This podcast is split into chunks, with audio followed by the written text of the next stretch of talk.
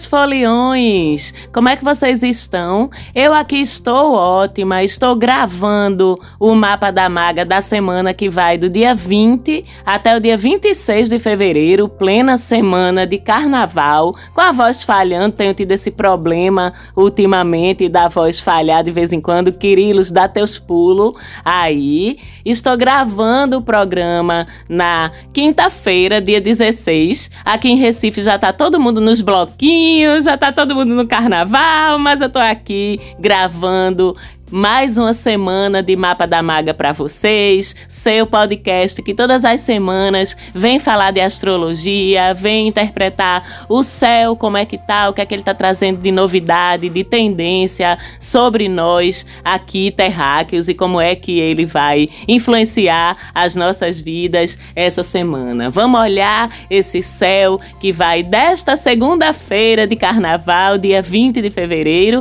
até o próximo domingo domingo, dia 26 de fevereiro. A gente tem a segunda-feira de carnaval com a lua nova no signo de Peixes. A gente já está com o sol em Peixes desde a semana passada e nessa segunda-feira, dia 20, estamos com a lua chegando em Peixes, inaugurando mais um ciclo lunar, o último do ano novo astrológico. Em março temos o sol e a lua nova em Ares que inauguram oficialmente o ano novo astrológico e vamos falar disso no devido tempo, mas temos hoje essa lua nova em peixes bem no comecinho do signo, em conjunção com o sol, por definição, a lua nova acontece em conjunção com o sol. Agora sim, com sol e lua nova começa de verdade a temporada pisciana e nossos movimentos, iniciativas e mood, estado de humor, são muito direcionados para o que tem a ver com esse universo pisciano. Então, as próximas quatro semanas vão convidar a gente a várias coisas. Primeira delas, mergulhar no nosso autoconhecimento, no olhar para dentro de nós mesmos, nos conhecermos melhor. A gente olha tanto para fora, né? O quanto a gente tem parado para olhar para dentro da gente, para reconhecer os nossos sentimentos, as nossas emoções, as nossas fragilidades as nossas vulnerabilidades e entrar em contato com elas, fazer as pazes com elas, né? Olhar para a carinha delas e entender como é que elas são. Então é um tempo, é um momento da gente mergulhar nesse conhecimento de nós mesmos, no inclusive buscar a paz com nós mesmos nesse conhecimento e a partir desse conhecimento, a paz interior, a paz com as nossas emoções. Tem várias ferramentas, né?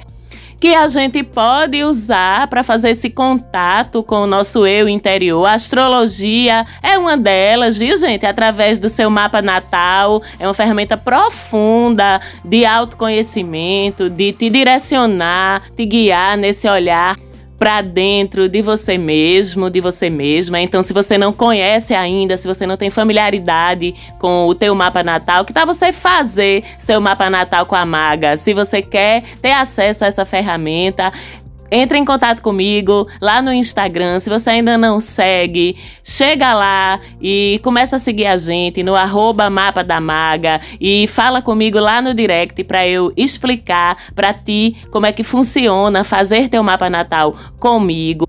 Mas além do mapa natal, tem variadas, diversas ferramentas que você pode utilizar para esse autoconhecimento. A terapia é uma delas, né, com uma psicóloga ou um psicólogo com um ou uma psicoterapeuta, com um ou uma psicanalista, a própria autoobservação, né? O se colocar fora de si mesmo para olhar para dentro de si como um observador, a autoanálise, esse momento de céu pisciano é muito propício para esse mergulho, né, para dentro e descobrir ou se familiarizar melhor com o que você vai encontrar lá.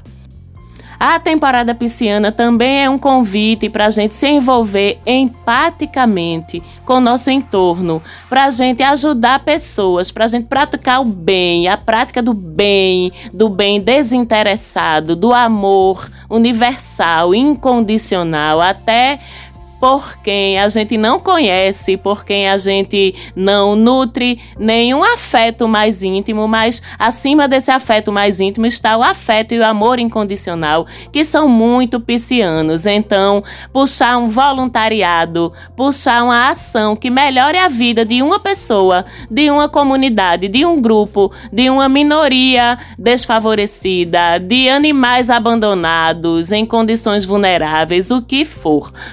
Compaixão, empatia. Se a gente vai estar naturalmente mais empático e mais compassivo, então, em vez de a gente ficar só chorando diante da televisão quando uma cena, uma notícia nos toca o coração, nas redes sociais, quando a gente é impactado pela dor de alguém, ou nas cenas que a gente vê na rua que tocam o coração da gente. A época de peixes é a época de a gente fazer alguma coisa de verdade para mobilizar ajuda e amor na direção de quem precisa, ok? Também é uma época incrível, especial para a gente fortalecer nossa conexão com a espiritualidade, com a nossa sensibilidade em todos os níveis sensibilidade artística, sensibilidade humana, sensibilidade espiritual, sensibilidade energética. Nisso tudo, a gente também vai estar mais abertos. Aqui, inclusive, já começou, né? O cochichado da espiritualidade. Quando chega a temporada de Sol e Lua em Peixes, meu Deus do céu, começa o zoom, zoom, zoom, zoom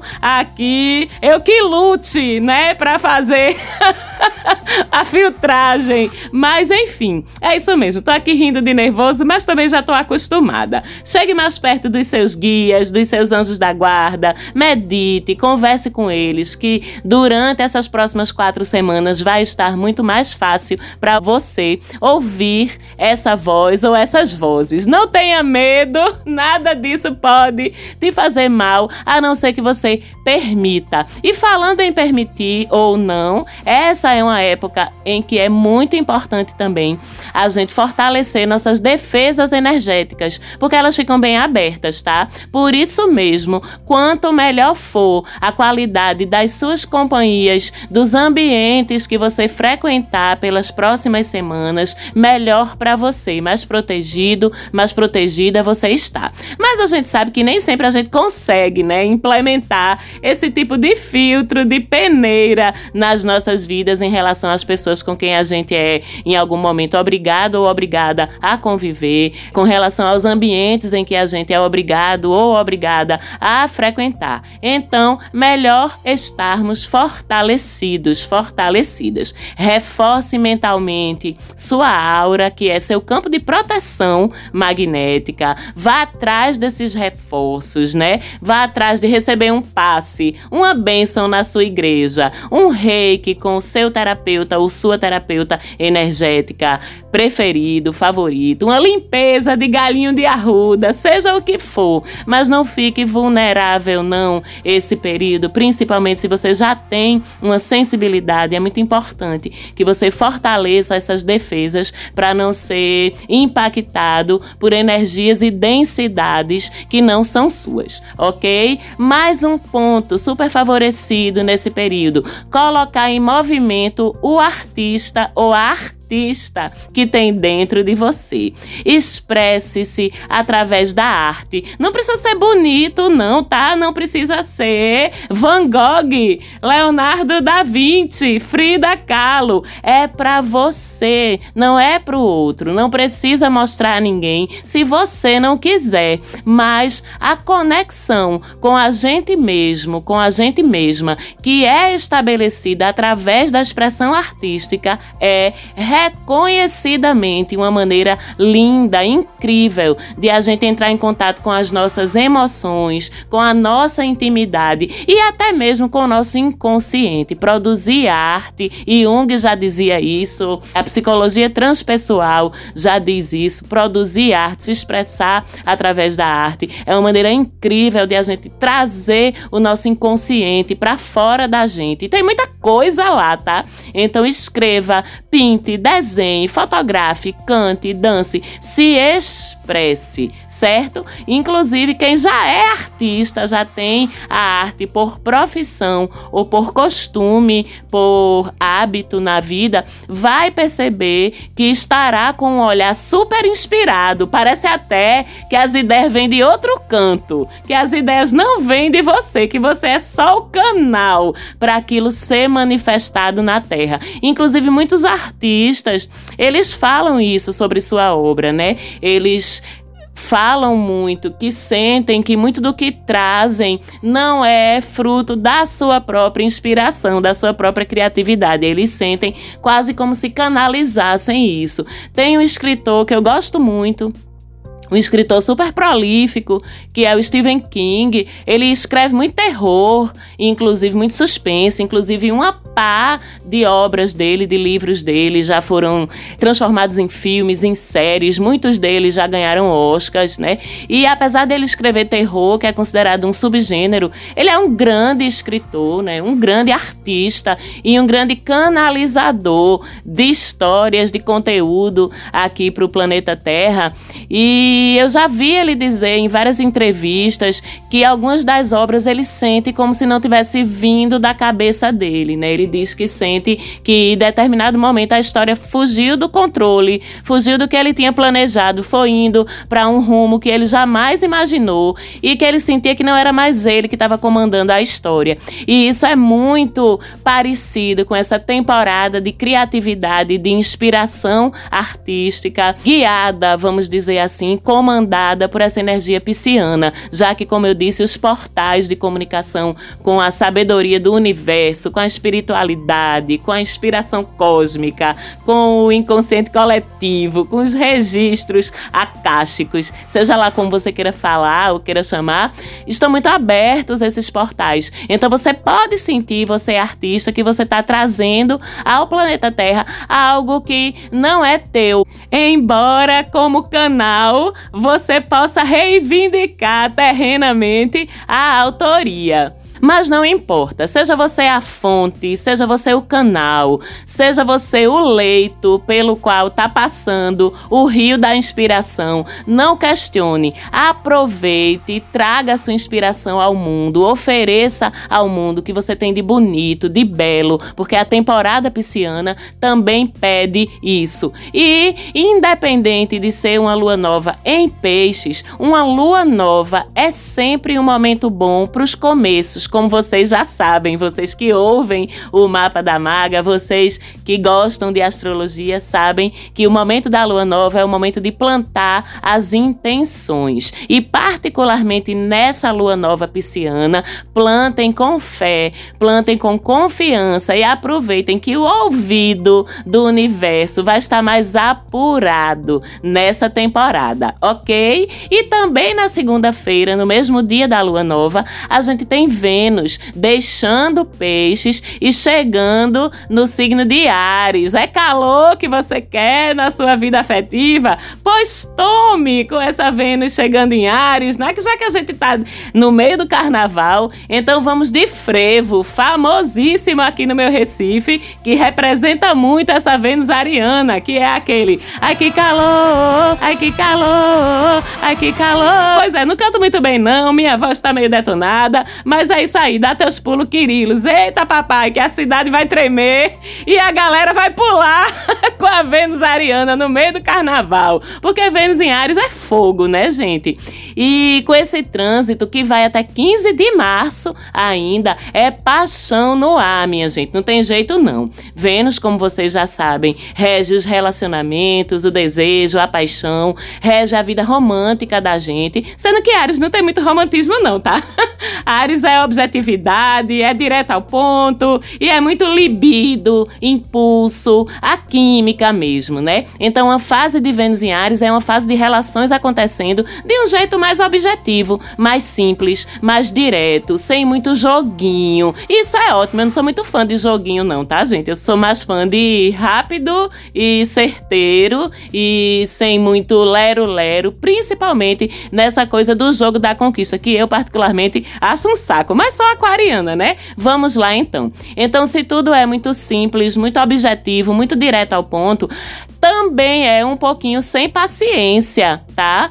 Quer, quer, não quer, não quer, tá certo, bora em frente. E numa temporada de Vênus em Ares é inclusive mais fácil você dizer o seu sim e é inclusive mais fácil você dizer o seu não também. Mas essa energia ariana, que é a energia da individualidade, é a energia do eu, do ego, da competitividade e da vitória, tá? Que Ariano não tá aqui para perder e essa Vênus em Ares não tá aqui para perder também.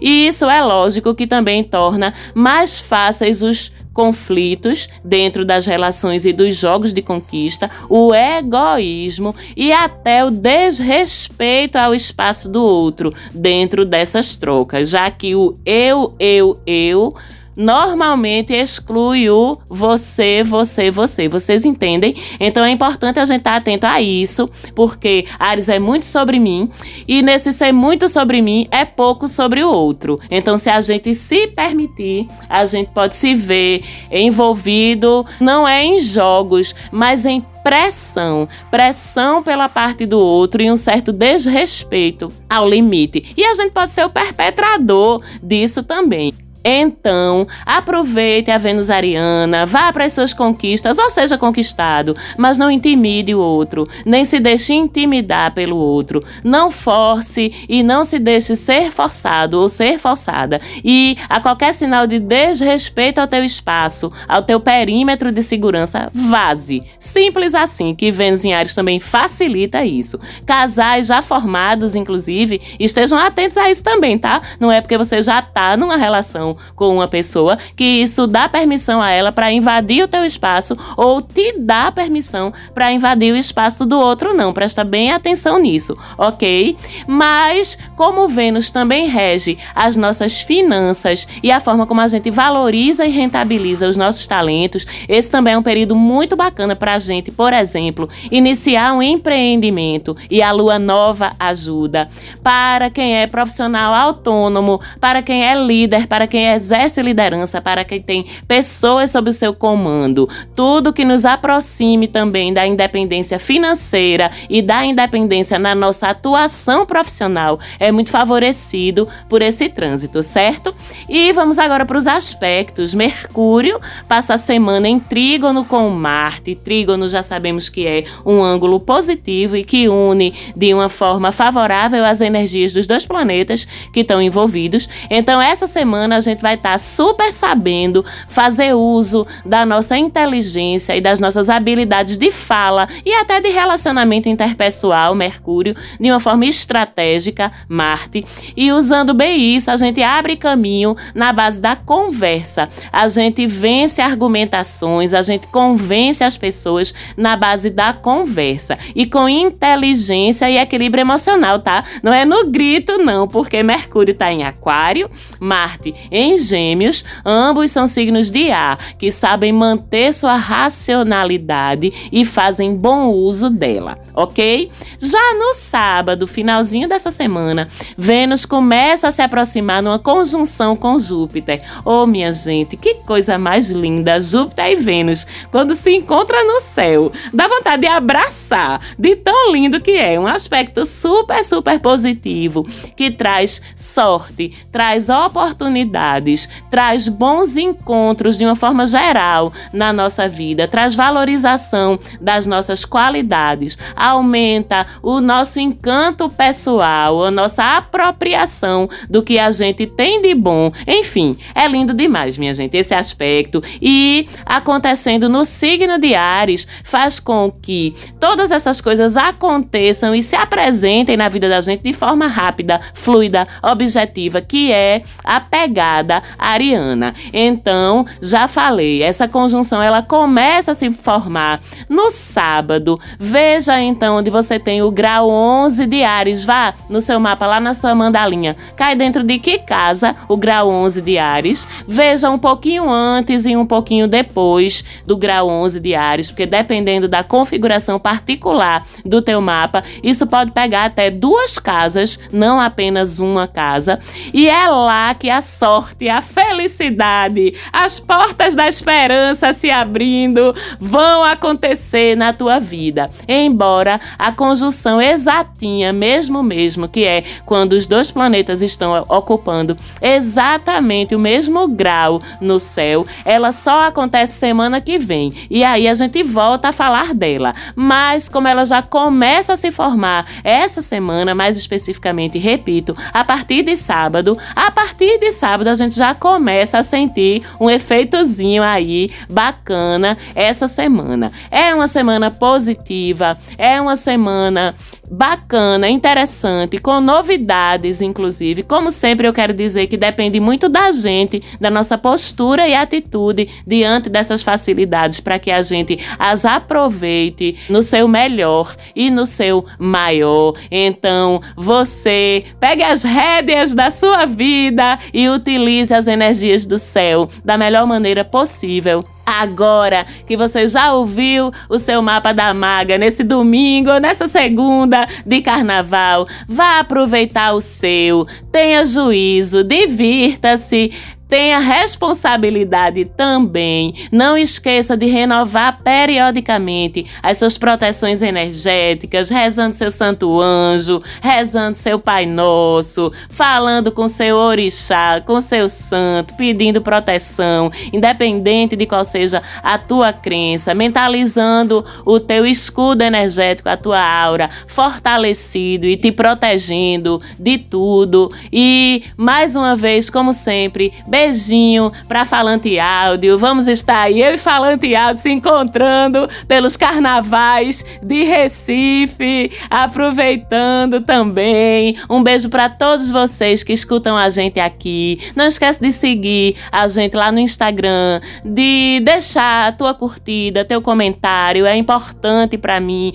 e muito valoroso esse feedback de vocês. Não esquece de recomendar o podcast para tua galera, se você gostou gostou, se você acha que vai fazer diferença na vida das pessoas que você ama, que você considera. E semana que vem, é claro, a gente tá aqui mais uma vez. Um beijo muito grande e até lá.